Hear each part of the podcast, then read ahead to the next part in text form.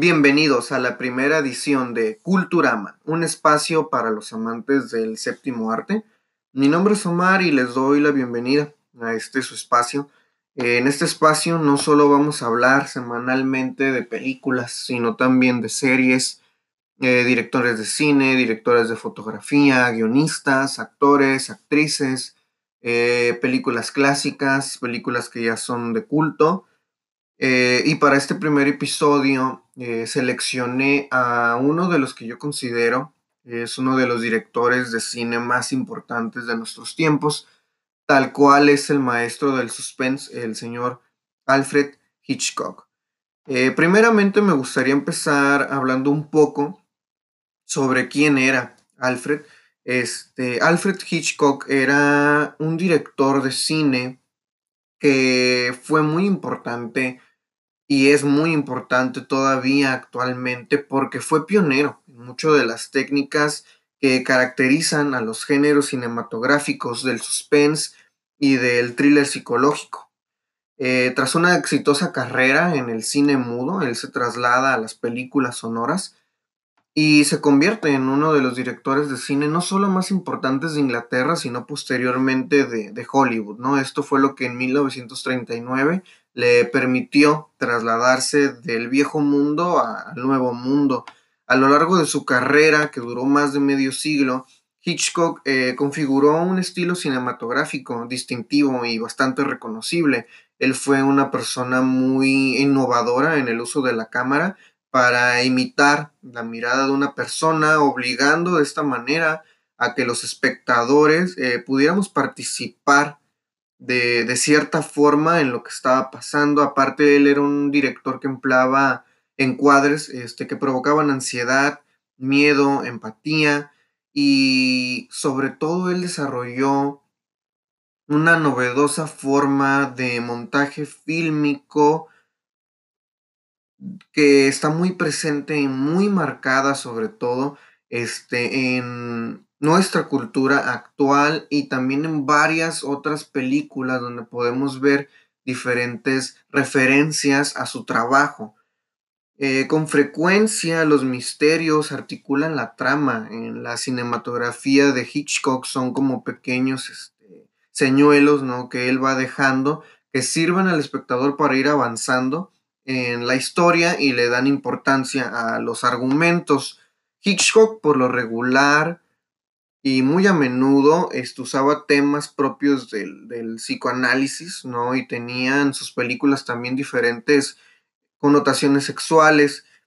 Algo interesante referente a Hitchcock es que gracias a los cameos en muchas de sus películas, en entrevistas, en avances publicitarios de sus mismas películas y en diferentes programas de televisión, tales como Alfred Hitchcock presenta, es que él se, convió, se convirtió perdón, en un icono cultural, ¿no? En una persona, en una figura pública reconocida, ¿no? Por, por muchas personas. Este Hitchcock cuenta con más de 50 películas a lo largo de seis décadas. Algo bastante, bastante impresionante. Es reconocido a menudo como uno de los directores de cine británicos más influyentes, ¿no? De nuestros tiempos. Eh, Hace algunos años yo me topé en mi adolescencia con un libro que se llama El cine según Hitchcock. Este libro es imprescindible, es una lectura imprescindible que no solamente ayuda a comprender mejor su trabajo, sino también te permite deleitarte con una clase eh, magistral, orquestada este, por Francois Truffaut, que es este, el autor de este libro eh, en este libro eh, me permito yo diseccionar algunos puntos que considero que son importantes para entender mejor eh, el cine de Hitchcock. Hitchcock decía y pensaba que el cine es un espectáculo y que el público al final de cuentas es el, es el destinatario. Él pensaba que el espectador era finalmente el crítico más exigente, consideraba que la mejor crítica de una película era realizada por el público y que el público debía salir eh, contento pues de las salas de cine. Este, aparte también él tenía muy claro que la asistencia del público a las salas de cine mantenía felices a los estudios, por lo cual era importante tener una buena relación él como director con su audiencia y la audiencia con él para que pues en pocas palabras todo el mundo fuera fuera feliz, ¿no? Este, todo esto propició mucho a su figura pública. Este, él, ah, como mencioné, aparecía en sus trailers, aparecía en entrevistas, aparecía mismo en sus películas, como en el caso de Los pájaros, por ejemplo, la película, él aparece, ¿no? Paseando uno de sus, a uno de sus schnauzers, ¿no? Y entonces este, la gente relacionaba su nombre, ¿no? Con, con las películas, con series de televisión, con diferentes este, elementos. Eh, otro punto importante es que los argumentos en las películas de Hitchcock siempre son simples, ¿no? Eh, a Hitchcock no le gustaba filmar argumentos complejos, lo cual por cierto le generó mucha crítica porque la gente, eh, bueno, los críticos de aquel entonces consideraban que sus películas eh, carecían de profundidad, ¿no? Y que carecían de un mensaje como tal. Pero Hitchcock la realidad es que amaba el suspense y pensaba este, que dicho suspense debía construirse a base de recursos narrativos puramente audiovisuales, no de una mera acumulación de interrogantes argumentales, ¿no? Este, en lo que es la, la, película como tal. Una historia simple, eh, decía él, que puede utilizar muchos recursos visuales que explican y subrayan elementos simples, pero que el espectador puede entender de una manera intuitiva. En cambio, una historia compleja escaparía a la comprensión de muchas personas y haría que esos recursos visuales resultaran pues un poco este, inútiles. Hitchcock no buscaba bombardear al espectador con diálogos, sino más bien con imágenes como tal, lo cual me refiere al otro punto importante que son que los diálogos en las películas de Hitchcock son generalmente inútiles. Es difícil que un espectador recuerde una línea de una película de Hitchcock es más fácil que recuerde imágenes de las películas. No en vano es que Hitchcock este, considera que una buena película es, es, es aquella que puede verse en cualquier parte, en la sala de tu casa, en el patio. Es una película que va a ser fácil de, de recordar este, como tal, no tanto por como menciono los diálogos, sino por lo que estás viendo en, en la pantalla. Esto es importante porque, como mencionaba al principio, Hitchcock este, empezó en el cine mudo, ¿no? Donde de alguna forma todo esto marcó profundamente su estilo y su manera de, eh, de, dirigir hasta el punto en que llegaba a despreciar abiertamente los diálogos, ¿no? Según Hitchcock, los personajes debían de expresar su emoción mediante la interpretación facial y gestual de los actores, este, y pues en pocas palabras, una imagen habla de más que mil palabras, ¿no? Para este eh, director eh, británico. Otro punto importante en Hitchcock es que, por ejemplo, el peligro sucede en los lugares menos insospechados, ¿no? Podemos, este, por ejemplo, ver que en, en Psicosis, por ejemplo, en el baño, ¿no? Uno de los personajes es asesinado, ¿no?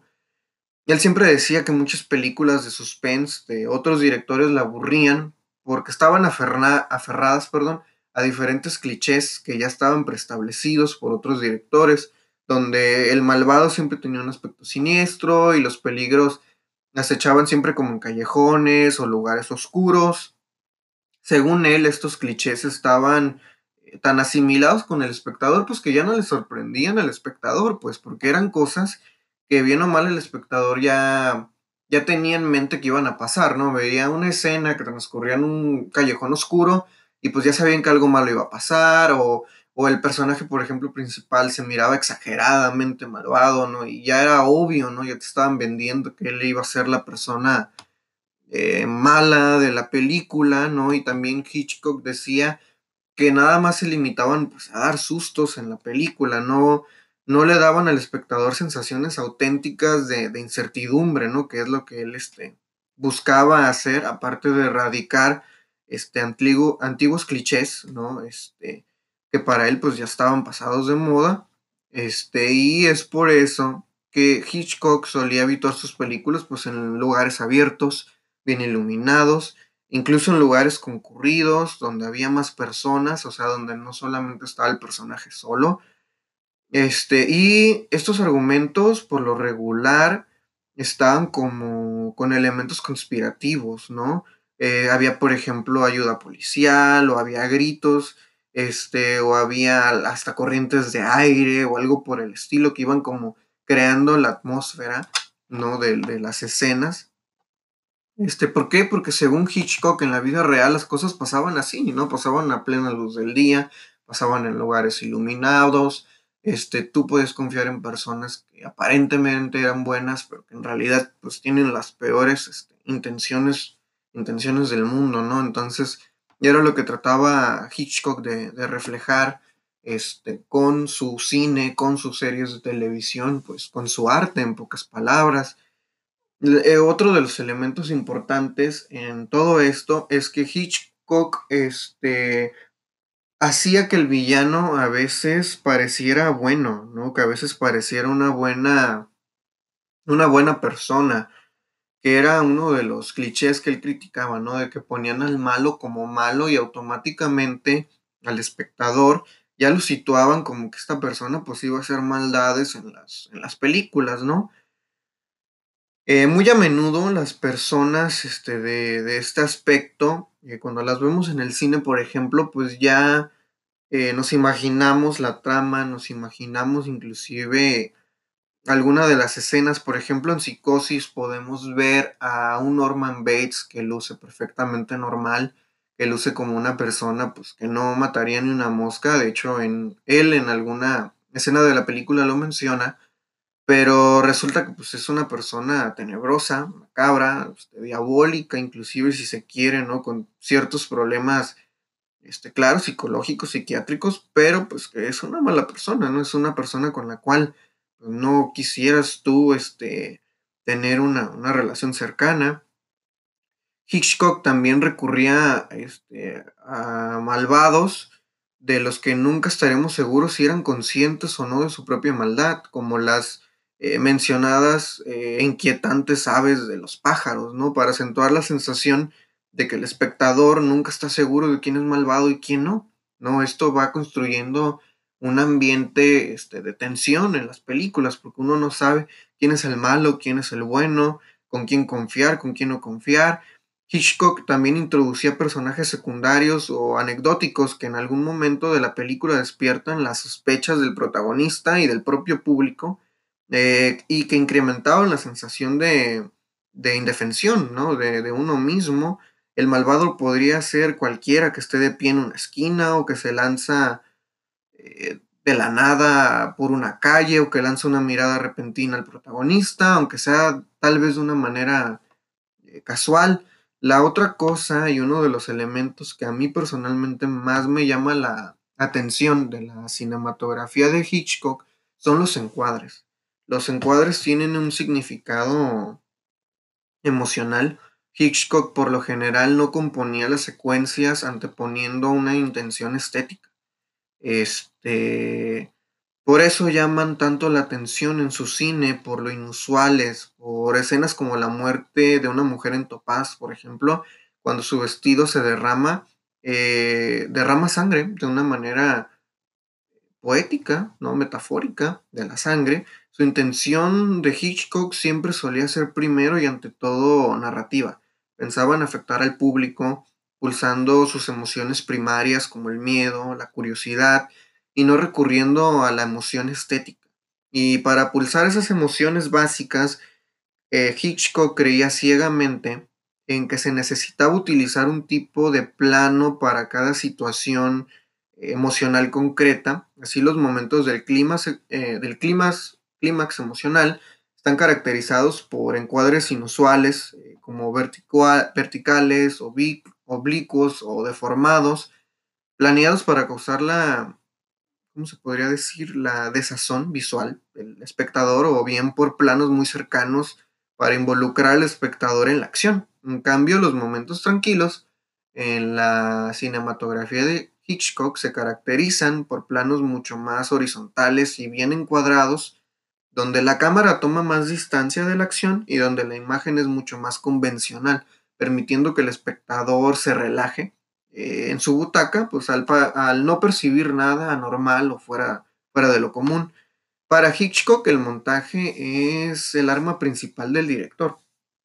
Todos recordamos escenas célebres de sus películas, como aquella en la ducha de psicosis, este, que se basa en el llamado montaje acelerado. Esto es una multitud de planos eh, muy breves, tomados desde diversos ángulos que se suceden eh, rápidamente a la pantalla y que van componiendo la acción, la van desarrollando.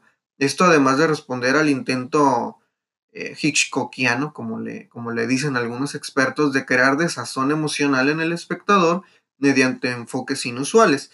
Esto le servía para dejar su, su marca personal en la película. Era además una manera de garantizarse él mismo que el estudio no iba a retocar escenas. A Hitchcock no le gustaba que el estudio retocara las escenas, a él le gustaba filmar y que sus escenas quedaran tal cual él las había montado. El director, este, en este caso Hitchcock, este, tenía un estilo visual en su cabeza muy particular. Él comenzaba a rodar a partir de lo que iba surgiendo en su mente. Y era algo curioso porque él tenía las escenas perfectamente memorizadas, ¿no? En, su cabeza, así que podía llegar, trabajar en ellas y desarrollarlas a partir de lo que él tenía en su cabeza que no compartía este, con, con nadie más, ¿no? Y esto lo llevaba a la sala de montaje y era curioso porque tenía un montón de planos aparentemente caóticos e inconexos que nadie más entendía. Y a veces los ejecutivos inclusive se quedaban pues no convencidos ¿no? de lo que estaban viendo en la mesa de trabajo, pero Hitchcock sabía sacarle provecho a cada uno de estos planos y sabía sacarle sentido, ¿no? A cada cosa y aparte acertaba, ¿no? Acertaba. Está más que comprobado, ¿no? Si vemos su cinematografía, que era un director muy acertado con, con las ideas que tenía, ¿no? En mente. Es por eso que yo considero que Hitchcock pues era un, un gran director, ¿no? Era, era un, un, gran director sin, sin duda alguna, este, que dejó su marca, ¿no? Dejó su marca, podemos verla, este, actualmente pues todavía, por ejemplo, hablamos de él, vemos sus películas, siguen sus exposiciones, es un director que sin lugar a dudas pues, pues dejó huella, dejó huella, ¿no? En nuestra, nuestra cultura popular. Eh, vamos ahora a algo que me parece interesante, que son los datos curiosos sobre, sobre Hitchcock. Y el primero de ellos es que Hitchcock introdujo la expresión del MacGuffin. El MacGuffin es una expresión que utilizó por primera vez Hitchcock en sus películas de suspenso para referirse a un objeto, a una persona o a un evento que interesa a los personajes pero que tiene poca importancia. Es decir, cuando los personajes se mueven sobre una trama pero en realidad esta no tiene gran relevancia, con este elemento Hitchcock lograba que la audiencia estuviera alerta, sorprendida y cautivada. El MacGuffin no es lo más importante en la historia, pero sirve para introducir lo que viene a continuación. En Psicosis, por ejemplo, está claro este, uso mucho la referencia de psicosis porque en realidad eh, considero que junto con los, con los pájaros, este, Topaz, este, son, son películas este, fundamentales en la cinematografía de Hitchcock, como Vértigo, por ejemplo. Pero bueno, psicosis. Este, en psicosis, por ejemplo, está muy claro este ejemplo del MacGuffin, porque en la cinta, la cinta inicia con una mujer que huye de su trabajo después de robar dinero. Aquí el espectador la ve como la protagonista, pero a menos de la mitad de la cinta la matan, ¿no? La matan, este, matan a, a Marion Crane y conforme transcurre el filme notamos que la historia va hacia una dirección muy distinta a lo que nos presentó en el argumento inicial, ¿no? Hitchcock definió el MacGuffin como, y cito, es el elemento mecánico que normalmente se agrega a una historia por ejemplo, en las historias de ladrones siempre es el collar y en las historias de espías pues siempre son los papeles por los que los espías pues andan matando a otras personas, ¿no? Solo tratamos de ser un poco más originales, no es lo que decía Hitchcock y me quedo con eso. Solo tratamos de ser un poco más originales. Creo que es lo que diferencia a un buen director de un director pues común, regular, de películas que ya estamos siempre acostumbrados a ver. Este, creo que por eso Kazan, eh, Kubrick, Hitchcock, no sé, Guillermo del Toro, por mencionar a alguien más reciente y pues a alguien pues que ahora sí que es un orgullo de nosotros como mexicanos, o Iñárritu mismo, o Wes, Anderson, por ejemplo, ¿no? Este, son directores originales, son directores con ideas propias que, que cautivan al espectador este, totalmente. Un Tarantino, por ejemplo, un Martin Scorsese, ¿no? Son directores que, que rompen el molde, ¿no? Rompen el molde totalmente. Este, otro dato curioso es que, hablando de psicosis, es que la escena del baño fue una de las más polémicas de su época. Esta película es probablemente una de las más reconocidas del director, probablemente mucha gente que no conoce toda la filmografía de Hitchcock, pues eh, puede reconocer ¿no? la película de Psicosis este, inmediatamente como una película de Hitchcock y esto se debe más que nada a su innovación. La escena del baño es una de las escenas más memorables y es que el baño representa un lugar privado en el que anteriormente no se filmaba. En la cinta se observa por primera vez una toma del inodoro funcionando, ¿no? En, en plena función, algo que causó mucha polémica en aquella época, además del asesinato en este lugar, debido a que la víctima está desnuda. Y el point of view es también otra de las características del director, con lo que logró compartir la visión del asesino. Desde esta escena eh, en el baño, es frecuente encontrar escenas de asesinatos en este lugar en otras cintas de terror. De hecho, hay un documental en Netflix que creo que ya no está, no estoy seguro, pero si está, lo recomiendo mucho que lo miren. Este, donde se habla de esta escena en particular todo el tiempo, ¿no? Todo el tiempo se habla de esta escena y causó, causó mucha este, polémica, ¿no? El documental, porque nada más habla de una sola, sola escena, ¿no? Este, el documental se llama 7852, es un documental de, de, Netflix, como lo comento, que lo pueden ver, donde salen este, muchos eh, directores de cine hablando de la importancia de esta, de esta escena en lo que viene siendo el cine hoy en día, ¿no? Es por eso que pues, es un gran, gran documental que repasa la famosa escena de Hitchcock, como, de Hitchcock, cómo la filmó en la ducha de psicosis y cómo fue cambiando el cine hasta la, hasta la actualidad, ¿no? Nos muestra que la secuencia en blanco y negro pasó este, de ser una simple escena a ser ya un clásico, ¿no? A ser un clásico ya este, totalmente, fue una apuesta riesgosa, ¿no? En este documental, por ejemplo, podemos ver a personalidades como Jamie Lee Curtis, Guillermo del Toro, Danny Elfman, este, entre otras este, personas exponiendo su punto de vista, ¿no? Este documental lo dirigió Alexandre Philippe, si no me llama la, si no me falla la memoria. Este, y es un gran, gran documental, este, creo que todavía lo pueden este, eh, ver en Netflix.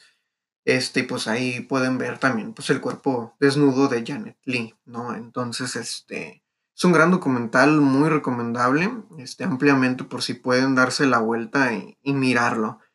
Este otro dato curioso fue que Hitchcock nunca ganó un Oscar, este, a pesar de que sus películas tienen una crítica impresionante, ¿no? Como La ventana indiscreta que tiene el 100%, por ejemplo en Rotten Tomatoes, o Psicosis que tiene el 96%, pero Hitchcock, o bueno, con Hitchcock se cumple que siempre fue la madrina, pero nunca la novia, ¿no? El único Oscar que recibió fue un Oscar honorífico en 1967, este, que dio uno de los discursos más cortos de, toda la historia, ¿no?